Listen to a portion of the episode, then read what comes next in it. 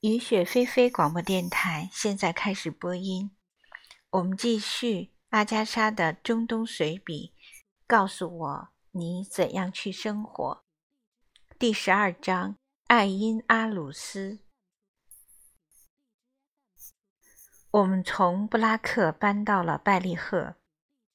在布拉克的最后一晚，我们走到贾格杰盖河边，心中泛起淡淡的伤感。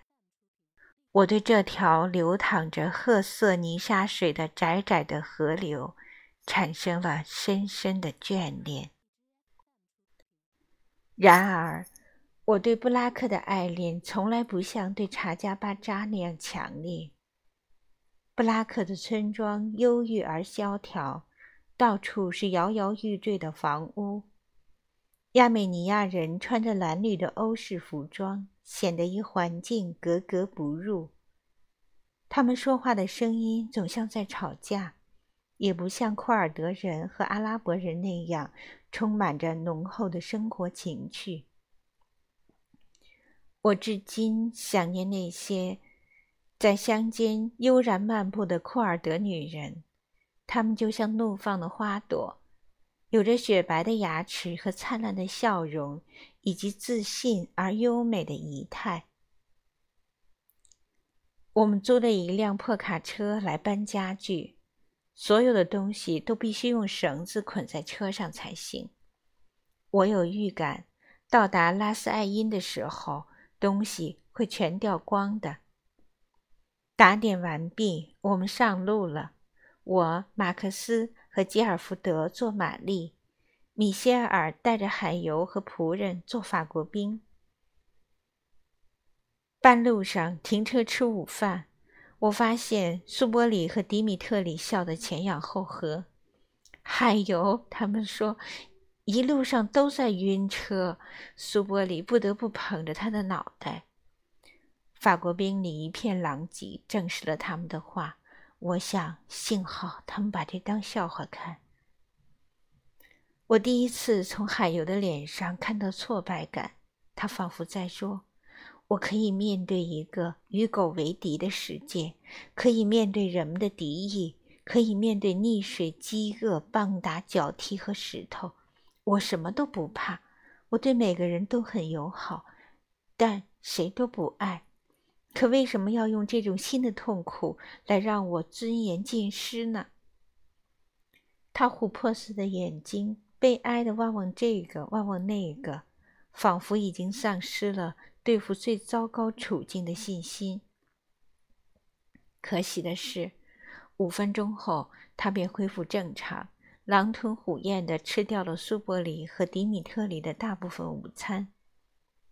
我对此提出质疑。指出汽车不久又要上路了，哈！苏伯里喊道：“海油会比刚才晕得更凶的。”哎，他们似乎仍然觉得这很好玩。午后不久，我们就赶到住所了。它坐落在艾布耶德须丘附近的一条大路上，可算是市区的房子。属于那位银行经理所说的石头建筑。街道两旁种满树木，现在是秋季，树叶泛出灿烂的金黄色。不过房子低于路面，这里又处处是溪流，所以屋子里湿气很大。早晨醒来，盖在身上的毯子潮潮的，不管摸到什么都觉得黏黏糊糊。我觉得浑身僵硬，动弹不得。房子后面有个漂亮的小花园，算是长久以来住过的最精致的一个了。一路颠簸，我们丢了三把椅子、一张桌子和我的马桶，还好，总比我预计的要少。吉德尔西丘在一个天蓝色的水池边，池里的水来源于山泉，最后。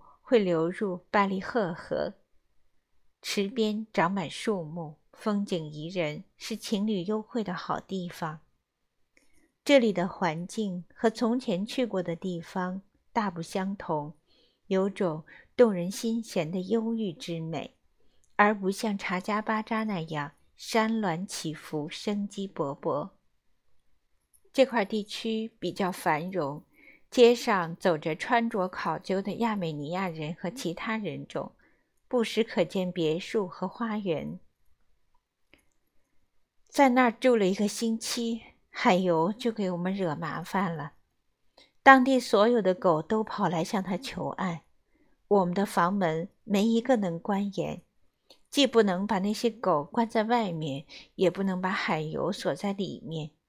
那些狗为了海油厮打狂吠，而这个长着琥珀色眼睛的忧郁美女却还在尽其所能地引起争端。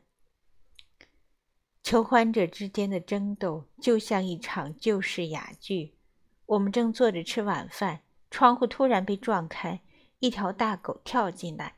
紧接着又有一条跳进来，两条狗扭打在一起。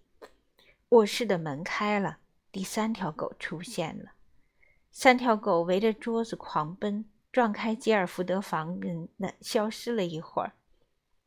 一会儿又奇迹般的从厨房里冲出来，后面飞来一把 金锅，那是苏伯里赏他们的。吉尔福德一夜未眠。狗闯进他的房间，越过他的床，再从窗户跳出去。